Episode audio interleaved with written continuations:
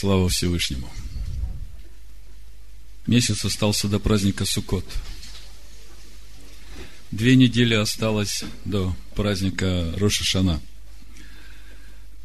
Приближается очень серьезное, важное время. Заканчивается седьмина, год Шмиты.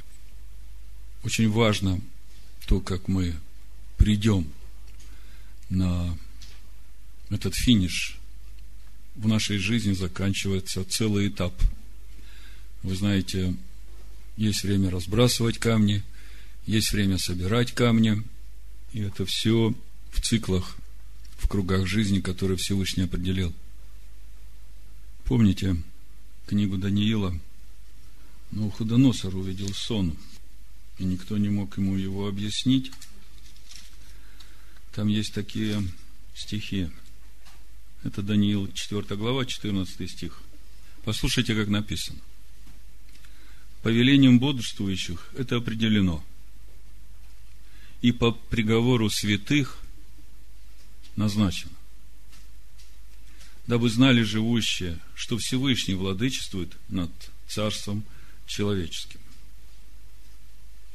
А в 13 стихе было написано приговор Новохудоносору сердце человеческое отнимется от него, и дастся ему сердце звериное, и пройдут над ним семь времен. Семь лет пройдет. То есть я хочу вам показать, что те приговоры, которые выносятся, речь не идет о том, достигнем мы вечной жизни или нет, речь не об этом, а речь идет о том, как мы будем жить следующий год, более того, как мы будем жить следующие семь лет – Поэтому этот год и вот это оставшееся время очень, очень, очень важно для каждого из нас. От того, с каким сердцем мы придем на встречу праздника Рошашана. От того, какие решения, какие действия мы предпримем. Не случайно в праздник Йом-Кипур читается книга Ионы. Мы недавно читали книгу Ионы, и я вам хочу показать несколько стихов из этой книги, то главное, что впечатляет Всевышнего. Это вторая глава, четвертый стих и дальше. И начал его находить по городу, сколько можно пройти в один день. И проповедовал, говоря, еще сорок дней, и Ниневия будет разрушена. И поверили ниневитяне Богу, и объявили пост – и оделись во вретище, от большого из них до малого. Это слово дошло до царя Ниневии. И он встал с престола своего и снял с себя царское облачение свое, оделся во вретище и сел на пепле. И повелел провозгласить и сказать в Ниневии от имени царя и вельмож его, чтобы ни люди, ни скот, ни волы, ни овцы ничего не ели, не ходили на пастбище и воды не пили и чтобы покрыты были вретищем люди и скот, и крепко вопияли к Богу, и вот смотрите, и чтобы каждый обратился, то есть повернулся вспять от злого пути своего и от насилия рук своих. Кто знает, может быть, еще Бог умилосердится и отвратит от нас пылающий гнев свой, и мы не погибнем. И увидел Бог дела их, десятый стих увидел Бог дела их, что они обратились от злого пути своего, и пожалел Бог о бедствии, о котором сказал, что наведет на них, и не навел. Мы прошлый шаббат говорили о том, что от того, как мы приходим ко Всевышнему, с каким сердцем, судим ли мы сами себя, или мы пренебрегаем этим, не принимаем правильных решений, не меняем свои поступки, и тогда приходит суд от Всевышнего. И от того многие больны, многие умирают, как говорит апостол Павел. И это для того, чтобы мы не были судимы с миром. То есть вопрос спасения, вопрос вечной жизни здесь не стоит. Отец так нас судит, но вечной жизни достигаем. А вот как мы будем жить следующее время после суда, следующий год и следующую седмину, это определяет то, вот как мы приготовим себя, как мы шли все это время и какие решения мы принимаем сейчас. Писания говорят, что сейчас милость Всевышнего очень близко ко всем нам. Поэтому будем вникать в себя, будем вникать в учение и слушать, что Всевышний будет говорить. И прислушиваться. Он говорит очень тихо, очень нежно, и тебе может показаться, что это так. Навеяло что-то, потому что тебе не очень хочется это делать. Но когда ты поразмыслишь и вникнешь, поймешь, что то, что ты услышал, это то самое важное сейчас для тебя. Авакум, вторая глава, первый стих. На стражу мою стал я, и, стоя на башне, наблюдал, чтобы узнать, что скажет он во мне. И что мне отвечать по жалобе моей. Вот вы вдумайтесь, сколько здесь всего. Что это за башня, на которой он стал? Это твое возвышение в духе, в молитве, стояние перед Ним.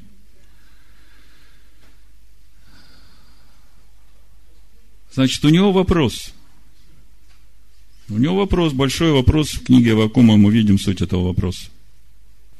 Как ему остаться спокойным, когда такое бедствие идет на его народ, и ничего изменить уже нельзя. И он говорит, я стал на башне, чтобы слушать, что он скажет во мне, и что мне отвечать по жалобе моей. Поэтому, когда у тебя есть вопросы, становись в молитву, залезай на башню и Слушай, что он будет тебе говорить, в тебе, отвечать по жалобе твоей. Амен.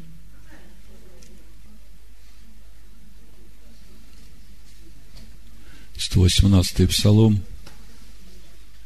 92-93 стих. Это как эпиграф к нашей недельной главе. Если бы не Тора твоя была утешением моим,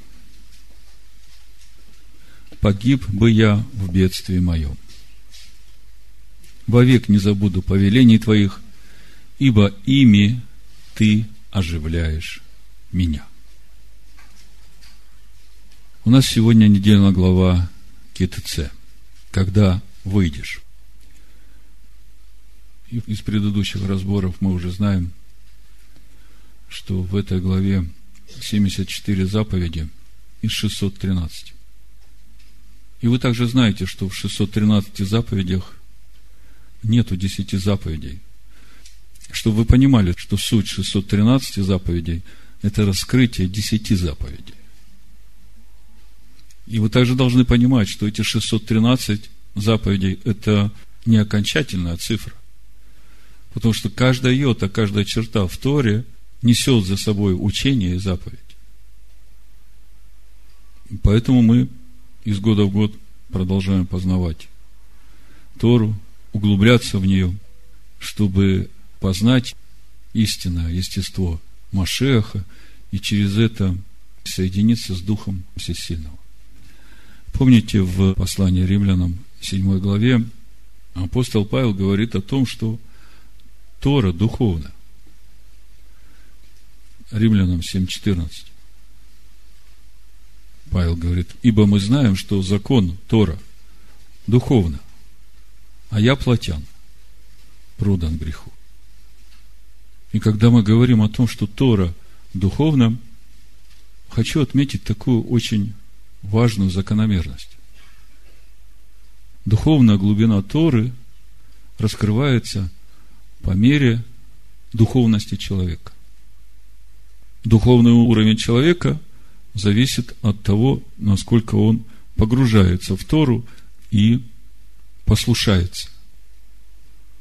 Ну вот, когда плотской читает Тору, он учится понимать, разуметь то, что Бог называет грехом, ну, в видимых деяниях.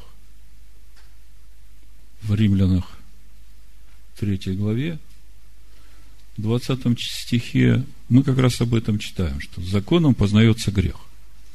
И при этом мы знаем, что в Торе содержится весь путь Господень. Помните Еремея? Пойду к знатным, может быть, они знают путь Господень, закон Бога своего. В Евангелиях мы читаем о том, что нужно идти путем Господним. В Римлянах в 10 главе, в 4 стихе мы читаем, что конечная цель Торы – Машиах к праведности всякого верующего. Если мы вот эти два понимания сложим вместе, и уже в этом понимании будем читать третью главу римлянам, тогда мы сможем что-то увидеть. Вот еще раз хочу главную мысль сказать. Есть закономерность. Зависимость от духовного уровня человека открывается духовная глубина Торы. Духовный уровень человека зависит от того, насколько он погружается в Тору и послушается. Мы читаем в Римлянах 3.20, смотрите, потому что делами закона не оправдается перед ним никакая плоть, ибо законом познается грех. И вот мы здесь читаем, ага, законом познается грех, все, дальше как бы и двигаться некуда. Если мы читать будем дальше, и при этом уже иметь в себе это разумение, что закон это есть путь Господень, и Римлянам 10.4 конечная цель Торы Машех к праведности всякого верующего, да, то мы вот с этим пониманием увидим уже по-другому, что написано в третьей главе Римлянам. Ну, еще одно место Писания, да, которое как бы вот эту преграду ставит вот к этой жизни, которая сокрыта в учении Всевышнего. Как мы читали, вовек не забуду повелений твоих, ибо ими ты оживляешь меня. То есть, вот в всех этих заповедях там жизнь. Это то, чем Бог нас животворит. Так вот, помните, в Галатах 3.16 еще одно место хотел сказать, прежде чем третью главу начнем читать. Там написано 19 стих, Галатам 3 глава. Для чего же закон? Он дан после, по причине преступлений, до времени пришествия семени. Вот мы это читаем и понимаем, что, ага, закон дан был после по причине преступлений. И опять такое приходит понимание – и это уже как барьер в нашем разуме для того, чтобы прикоснуться к жизни, которая в Торе, что закон дан по причине преступлений, до времени пришествия семени. Так вот, то, что я хочу сказать, в зависимости от нашего духовного уровня, именно от этого и раскрывается учение Бога, закон.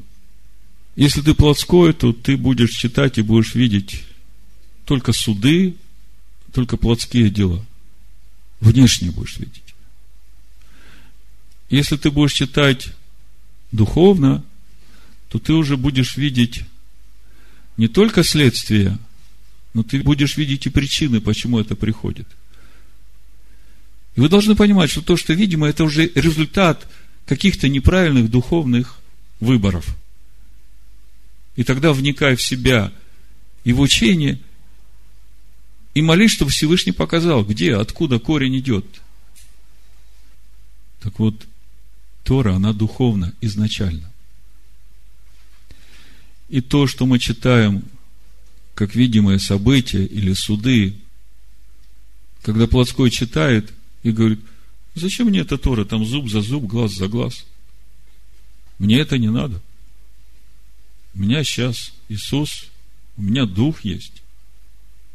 Так Бог тебе дал и проводника, и учителя, чтобы ты уже учился жить не следствиями, не теми видимыми событиями, которые управляют жизнью обычного человека, а чтобы ты становился мудрым, чтобы ты смотрел на эти события и по этим событиям прослеживал корни, откуда это в духовном мире родилось. Вы же понимаете, что все, что в видимом мире, это уже отображение того, что есть в духовном мире. Не только в глобальных вещах, а в каждой детали в нашей жизни. Поэтому, когда мы говорим о том, что Тора духовна, то это надо увидеть, чтобы поверить. И вот в третьей главе здесь, послание римлянам, Павел говорит о том, что Тора духовна. Он говорит, как эта духовность раскрывается с приходом Машеха Иешуа в нашу жизнь. Еще одно местописание, прежде чем мы прочитаем третью главу Римлян. Мы уже это местописание в предыдущие разы разбирали, и в прошлый шаббат о нем говорили. Речь идет о первом послании Тимофея, 4 главе, 16 стихе. Это очень важное место. Написано, вникай в себя и в учение. И сразу вопрос, в какое учение? Это он пишет Тимофею. И можно подумать, что надо вникать в то учение, которое мы имеем в Новом Завете. Но когда Павел писал это послание Тимофею, книги Новый Завет еще 200 лет как не было, даже больше, 300. Потому что сама книга Новый Завет была издана где-то в 365 году, если я не ошибаюсь. Уже после Никейского собора. А до этого, вот когда Павел писал, кроме писем апостолов и, может быть, э, одного Евангелия или двух, больше ничего не было. И когда Павел говорит, вникай в себя и в учение, то во втором послании Тимофея в третьей главе он тому же Тимофею говорит, что ты с детства знаешь священное писание. Если речь идет о священных писаниях, которые Тимофей знал с детства, то речь идет о Танахе, о Торе и пророках. Вы согласны со мной? То есть, когда мы читаем, вникая в себя и в учение, то Э, здесь однозначно стоит Тора. Занимайся с ним постоянно. То есть не раз в неделю, а каждый день, как минимум утром и вечером. Занимайся с ним постоянно. И зачем это нужно? Вот смотрите. В синодальном переводе написано «ибо так поступая». Ибо так поступая. Если смотреть как написано в греческом, ну, прочитаю, как это звучит на греческом, а потом переведу. Туто гар пайон кай се аутон. Это ведь творит. И тебя самого спасешь, и слушающих тебя. Вот так, если пословно перевести. То есть, вникай в себя и в учение, занимайся им постоянно – это тебя творит. Творит в тебе подобие сына. И через это ты спасешься. И спасутся слушающие тебя. То есть, вот мы начали с 118-го псалма, да? Вовек не забуду повелений твоих, ибо ими ты оживляешь меня, животворишь меня, да? Павел, он берет 118-й псалом в основу этой мысли – он говорит, вникая в себя и в учение, это творит тебя.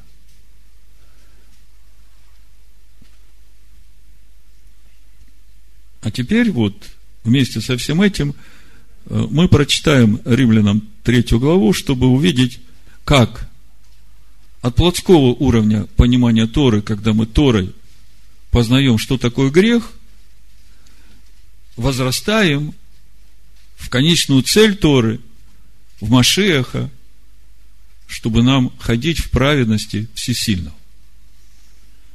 Вот послушайте, 20 стиха. Потому что делами закона не оправдается перед ним никакая плоть. Сразу обращаю внимание, речь идет о внешнем. Речь идет о внешних делах закона. То есть, что говорит закон? Если ты согрешил, то ты возьми козла, принеси в храм, исповедайся. Этого козла принесут в жертву, священник помолится за тебя, тебе прощено будет. То есть это дела. И в законе мы видим, что Бог называет грехом. То есть все, что против его заповедей, это грех. Все, что против его духа, который в этих заповедях, это грех. 21 стих. И ныне, независимо от закона. Вот это слово независимо, я хочу, чтобы вы понимали, что на самом деле за этим словом стоит. Оно никак не подразумевает что-то совсем отдельное и не связанное с Торой. В греческом языке стоит слово хор из, это по стронгу 55-65. И у него такие значения. Отдельно, порознь, кроме, помимо. Слышите, да? То есть, независимо не как отчуждение, а помимо. То есть, вместе с законом, который Бог дал, с учением, пришла праведность Божья. То есть, как бы это можно было объяснить? Вот дано учение, которое ведет человека в праведность Божию, да? Конечная цель Торы Машех.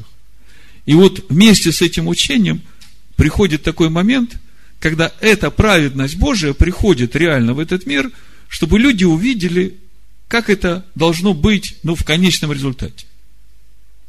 Понимаете? То есть, когда Машех пришел в этот мир, родился Иешуа, и он вырос, вошел в свое служение, апостол Иоанн говорит в своих посланиях, мы видели, мы видели то, что сотворил Бог. Мы видели этого человека по образу и подобию. Вот он ходил с нами, мы прикасались к нему. И мы видим, что это реально, это возможно. Это не есть что-то недосягаемое для человека. Так вот, но ныне независимо, то есть вместе с э, законом или одновременно с законом, явилась праведность Божия, о которой свидетельствуют законы пророки, о которой свидетельствуют законы пророки. То есть, эта праведность Божия есть в законе пророков.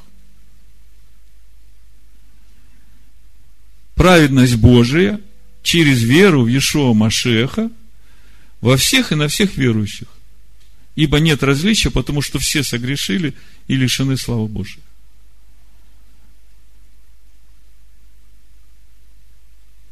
Значит, праведность Божия через веру в Иешуа Машеха. Ну, через веру в Иешуа мы знаем.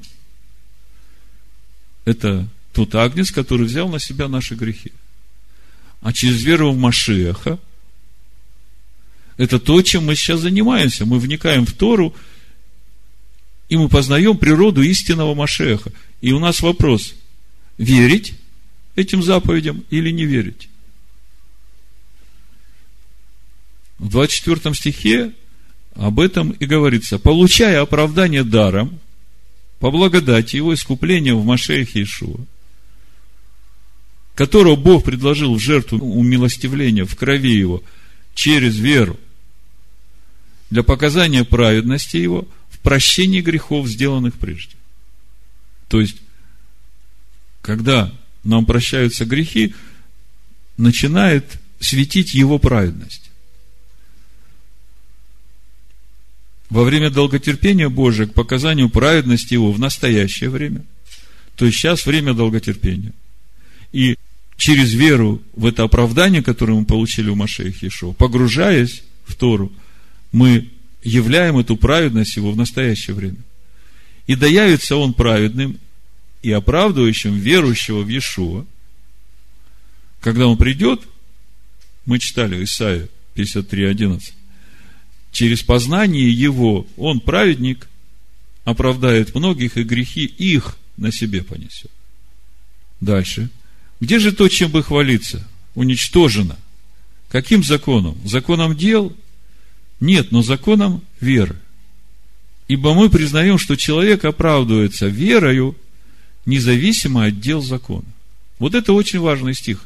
Его надо понять. Человек оправдывается верою. Что стоит за этим оправданием? Верой. Машех, Иешуа, познанный в тебе. Или по-другому, закон, записанный на сердце твоем. Через познание его он, праведник, оправдает многих. И грехи их на себе понесет. То есть, он оправдывать будет тех, которые его познали, у которых закон уже будет записан на их сердцах. И здесь Павел об этом говорит.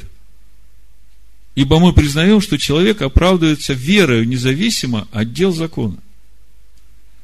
Что значит независимо от дел закона?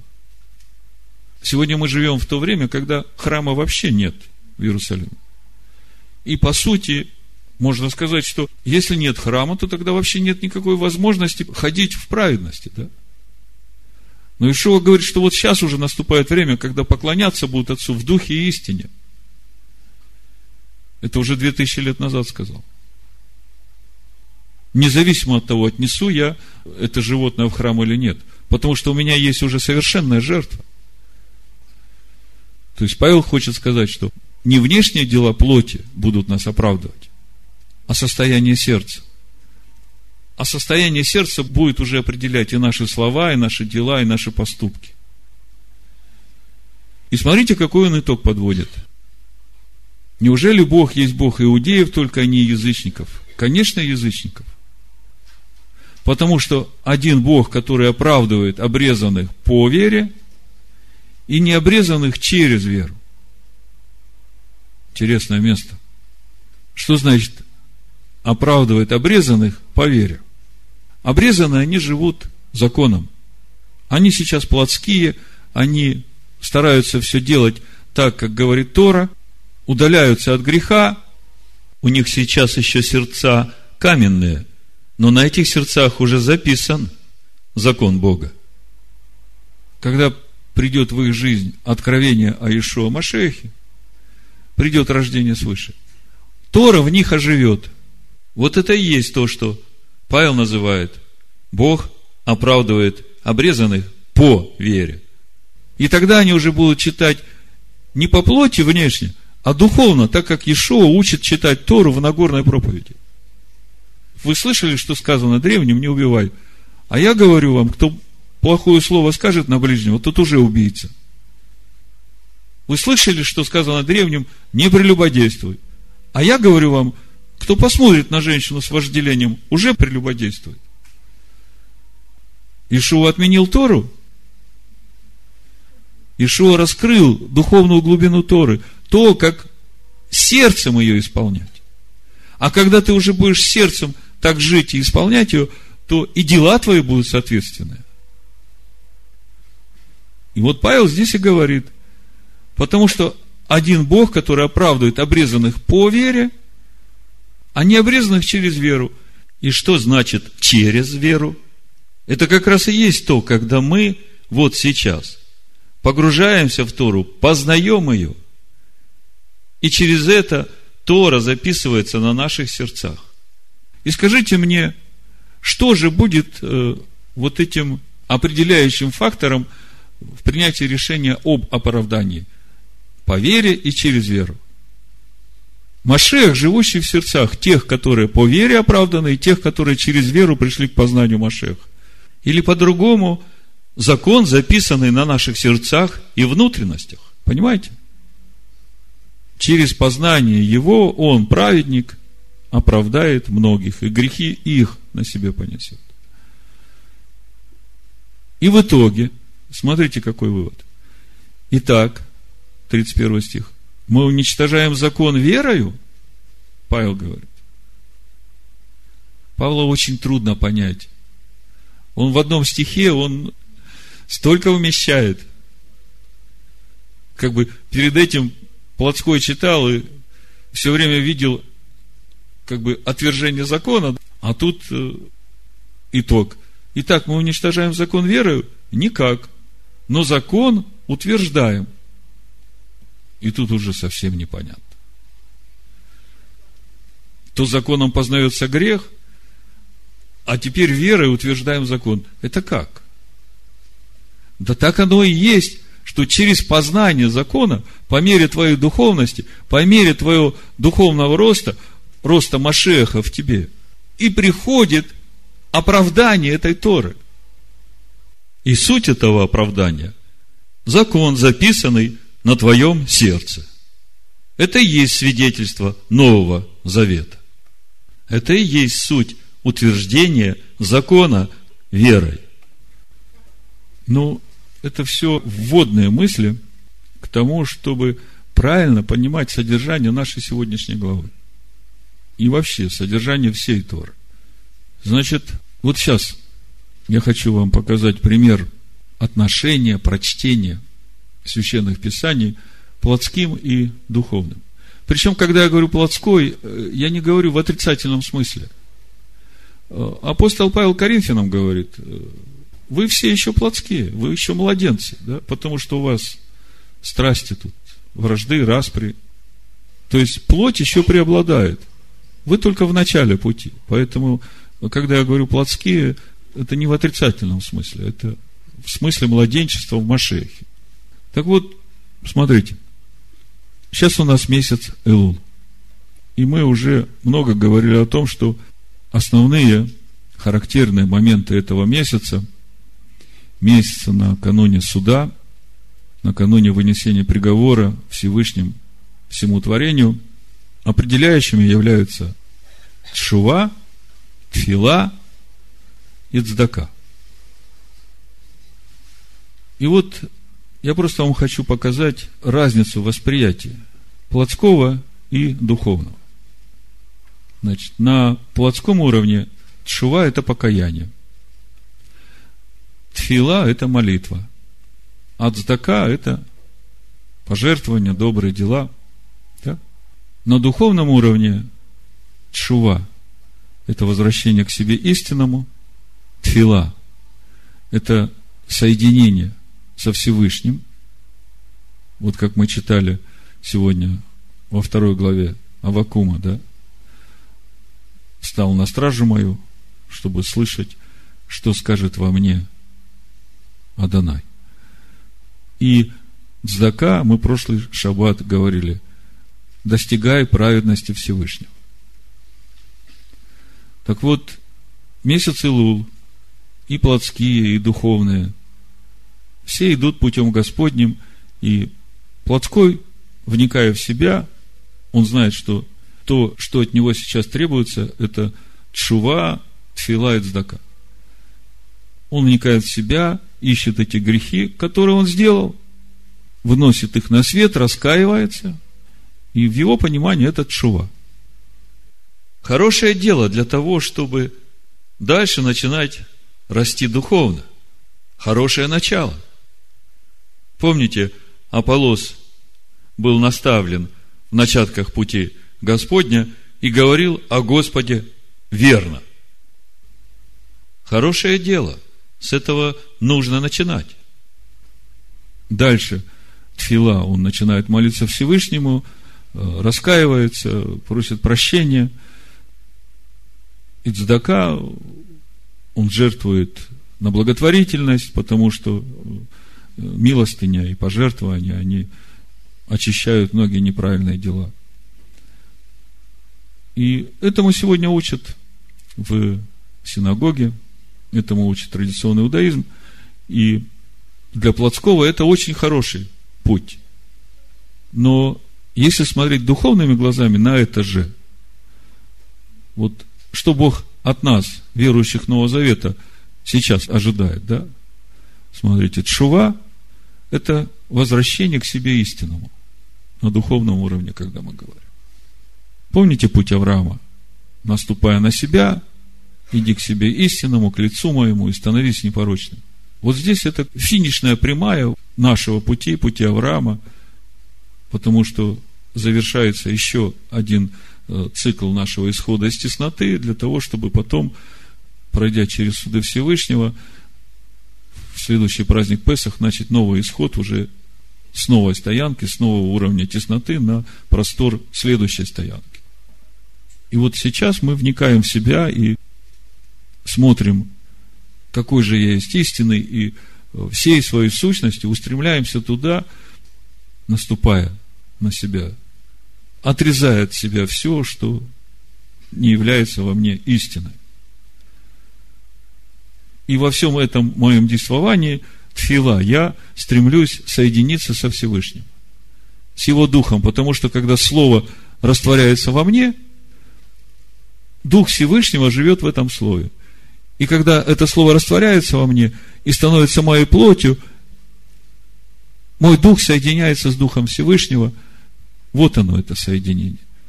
И когда это происходит, тогда уже не праведность моих дел, а праведность Божия во мне.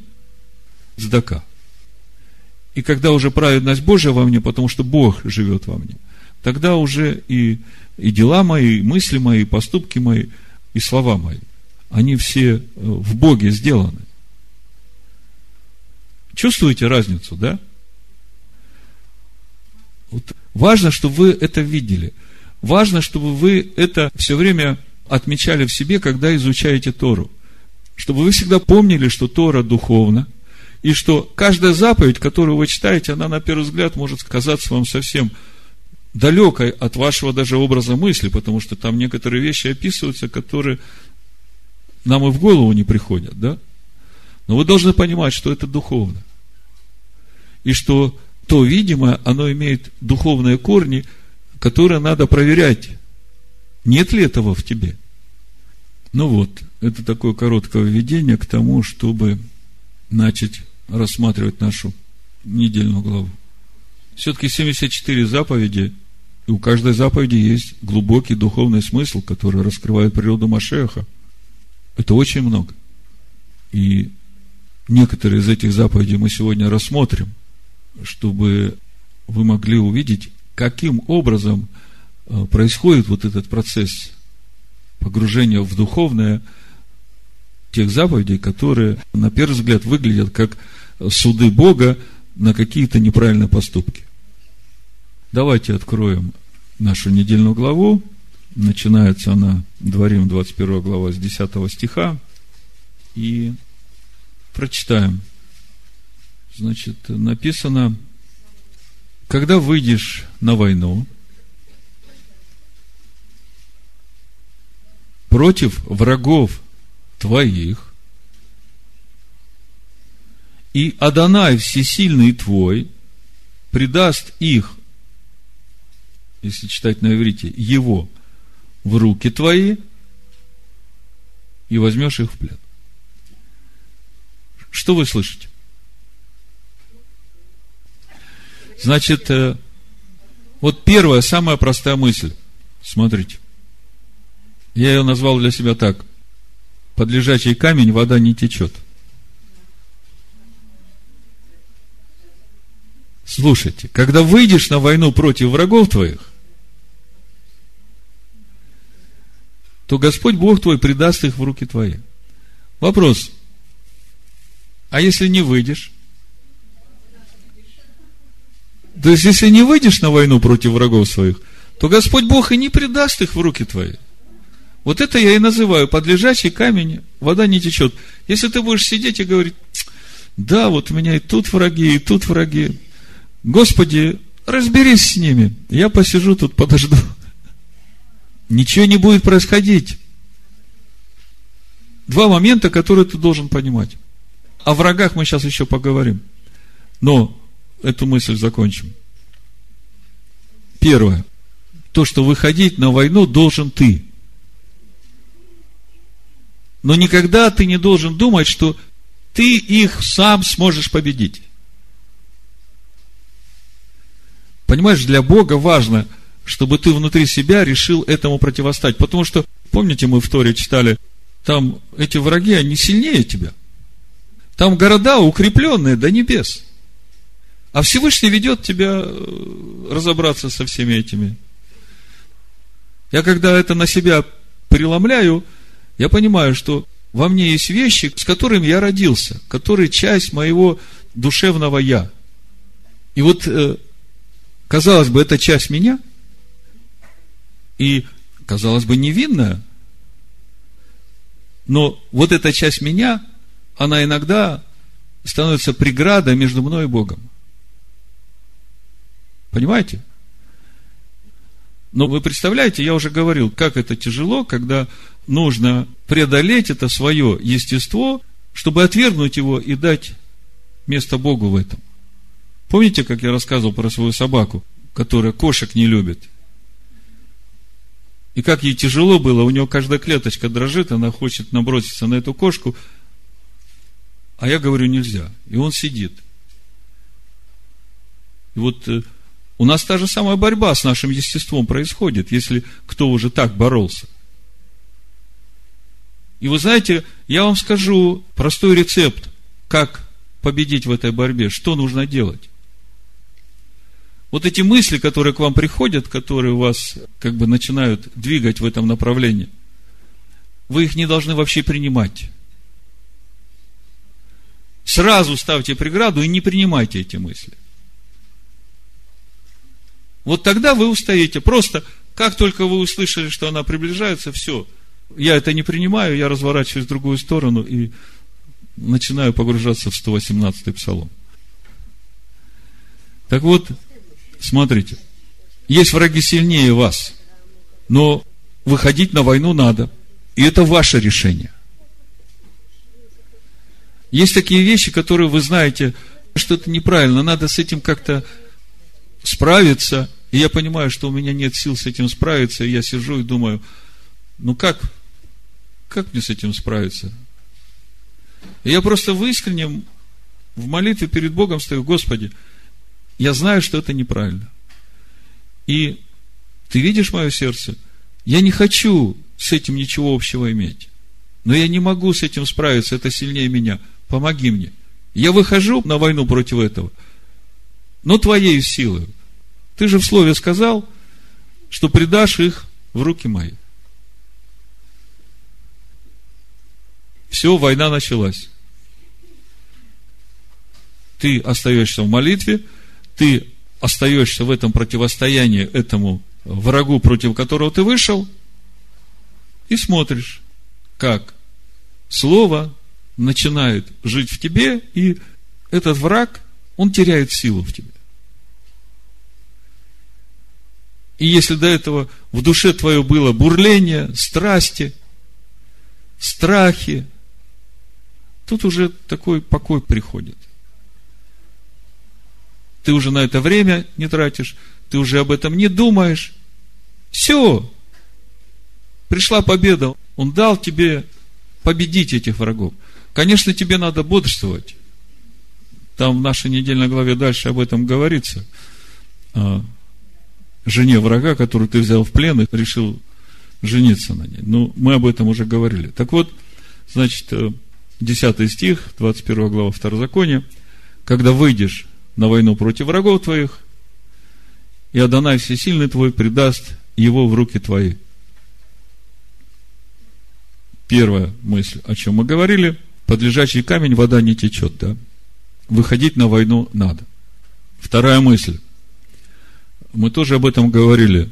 В Торе в оригинале странно написано такое несоответствие в первой части стиха враги во множественном числе, а во второй части стиха враг в единственном числе.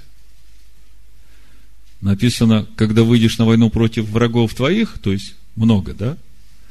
А дальше написано, Господь Бог твой, Адонай Всесильный твой, предаст его в руки твои. Это так в оригинале текста написано. И мудрецы очень много уделяют внимания этому месту, комментируют его. Я вот прочитаю, что говорят мудрецы, а потом скажу, что я об этом всем думаю.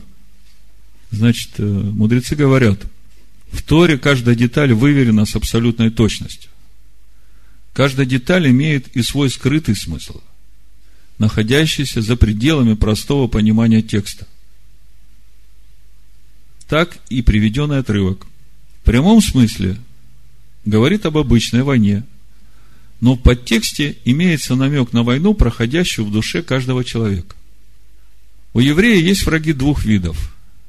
Есть враги, которые воюют против самого существования еврея, против его тела, то есть, которые физического истребления хотят. Есть враги, покушающиеся на особую святость еврея, его душу. Тора объединяет оба эти вида в словах врагов твоих. Поскольку тело и душа еврея едины, оба предназначены служить Творцу. Поэтому враги тела еврея являются и врагами его души. Тоже можно сказать и о врагах души еврея. Они же и враги его тела. И вот когда я читаю этот комментарий, я понимаю, что вот в этом контексте мудрецы говорят, что есть э, враги, которые хотят только твоей физической смерти, да, а есть враги, которые хотят гибели твоей души. И они их как бы объединяют вместе, говорят, это и есть враги твои. Но если смотреть глубже, то можно сказать, что вот эти все враги, которые внешние, то по сути это уже следствие тех врагов, которые живут внутри человека. Есть два места Писания, я вам сейчас покажу, потом разъясню. То есть вопрос был в том, почему врагов много, когда выйдешь на войну против врагов твоих, а дальше один враг, и предаст его в руки твои. То есть, как бы врагов много, а предает одного врага. Что это за враг и что за всем этим стоит? Это очень важный момент. Значит, э, два места Писания, смотрите, которые вот в моем понимании раскрывают содержание сути этого врага, из-за которого в нашей жизни много врагов. Притча 16 глава, 7 стих. Написано, когда Адонаю угодны пути человека, он и врагов его примеряет с ним.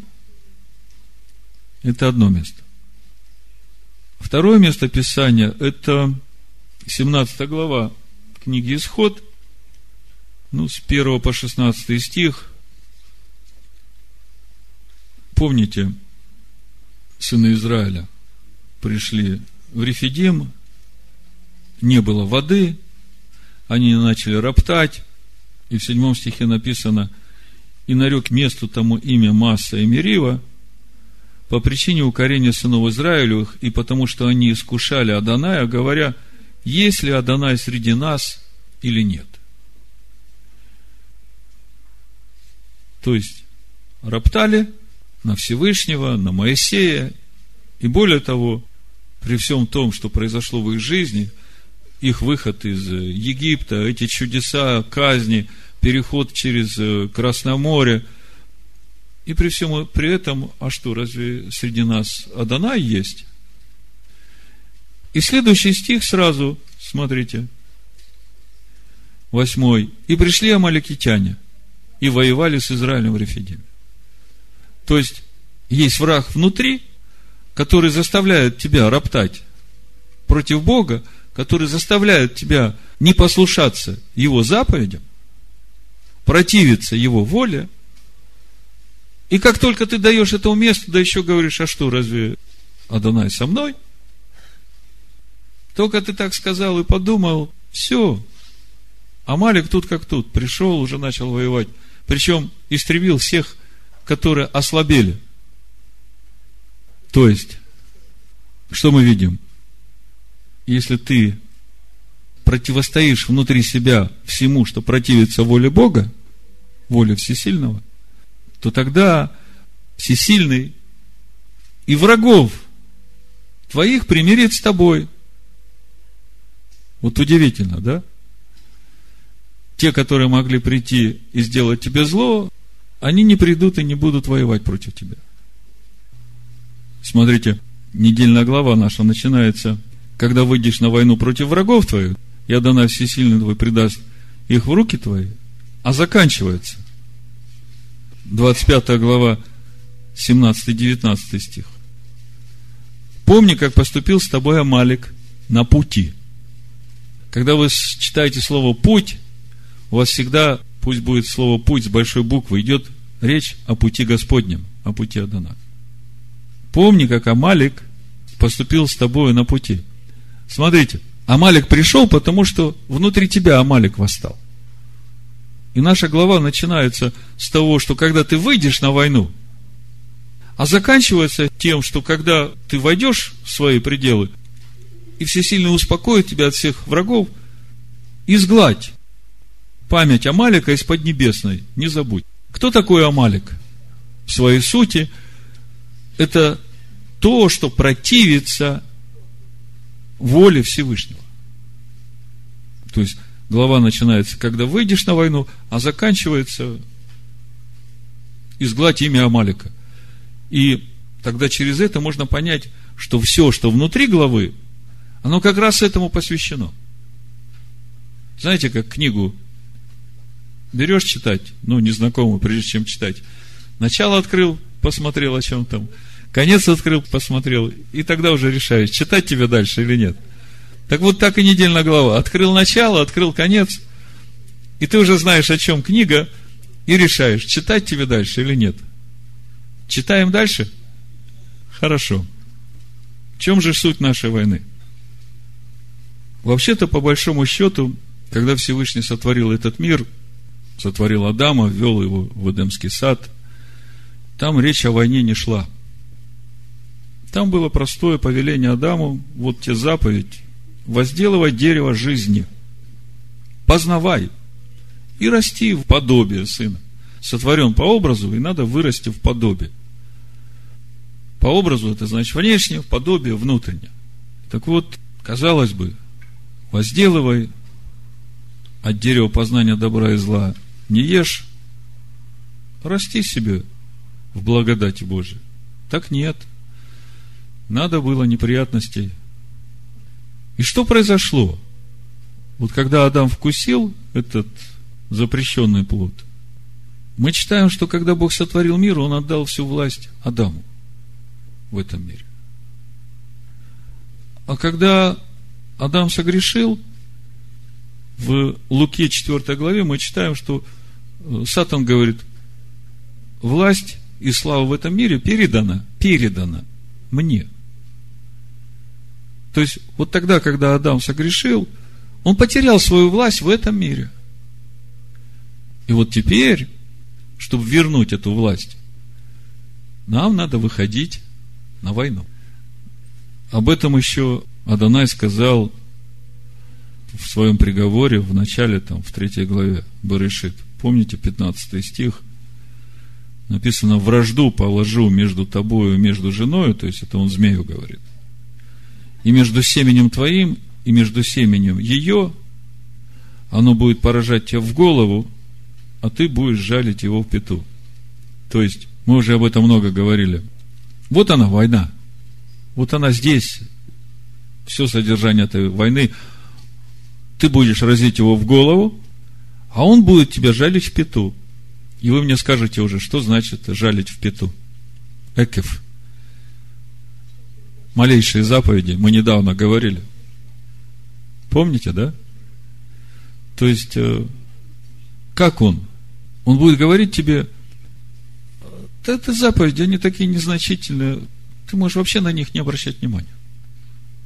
И мы как-то об этом говорили, что без одного цента допустим, если у тебя 9,99, 9 евро 99 центов, то ты никак не можешь сказать, что у тебя 10.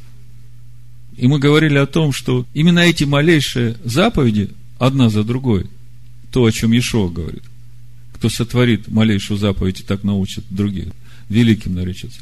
Именно они как раз и составляют исполнение наибольших заповедей. То есть, если хочешь исполнить наибольшую заповедь, то тебе надо исполнить все наименьшие, которые она включает в себя. Вот как мы сегодня говорили, 613 заповедей есть, да? А мы смотрим, там 10 заповедей нет. А когда начинаем вникать, мы видим, что все 613 заповедей, они как раз раскрывают содержание 10 заповедей. Поэтому, чтобы тебе 10 исполнить, тебе надо 613 исполнить.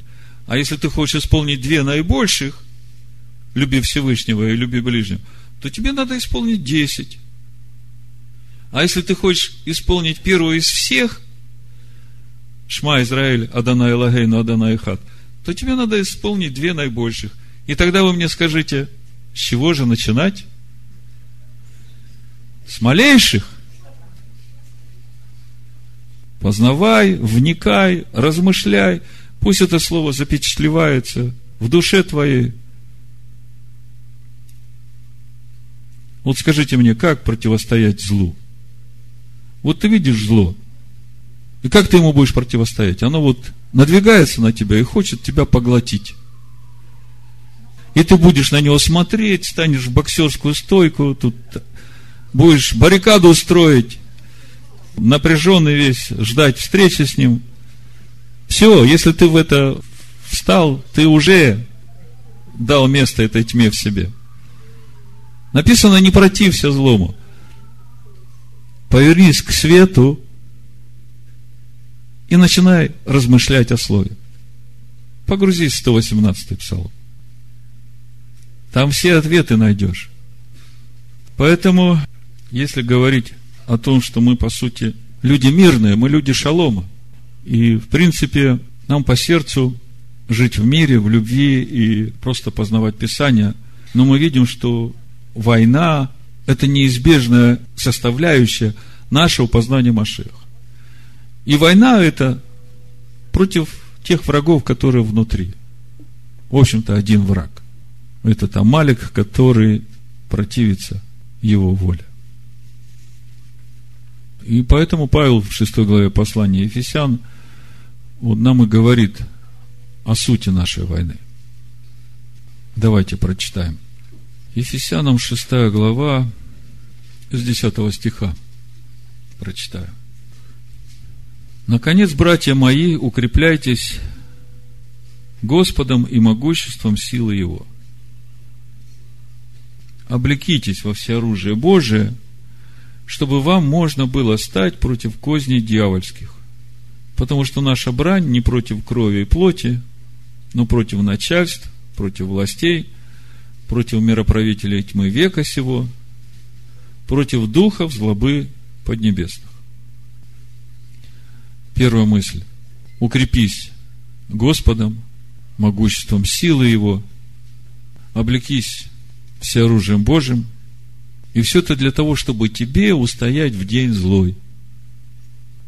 Понимаете, злой день будет. И это время, когда будет рыться яма нечестивым – а тебе надо устоять в силе Божией, чтобы не попасть в эту яму. Потому что все определяет то, как ты будешь реагировать на ту или другую ситуацию, которая придет или будет проходить через твою жизнь. Наша брань не против крови и плоти, то есть не против людей. Вот читал комментарий на эту недельную главу, мне понравилась одна мысль. Мудрецы говорят, человек по природе своей любит ближних своих, а Бог любит всех. И вот это нам надо уразуметь. Бог любит всех. И книга Ионы нам показывает, насколько велика любовь Бога к тем, которые не знают, как отличить правую руку от левой. Поэтому Никогда не ожесточайтесь против людей. Помните, что они, каждый человек, это образ Бога. Наша брань против начальств, против властей, против мироправителей тьмы века сего, против духов злобы поднебесных.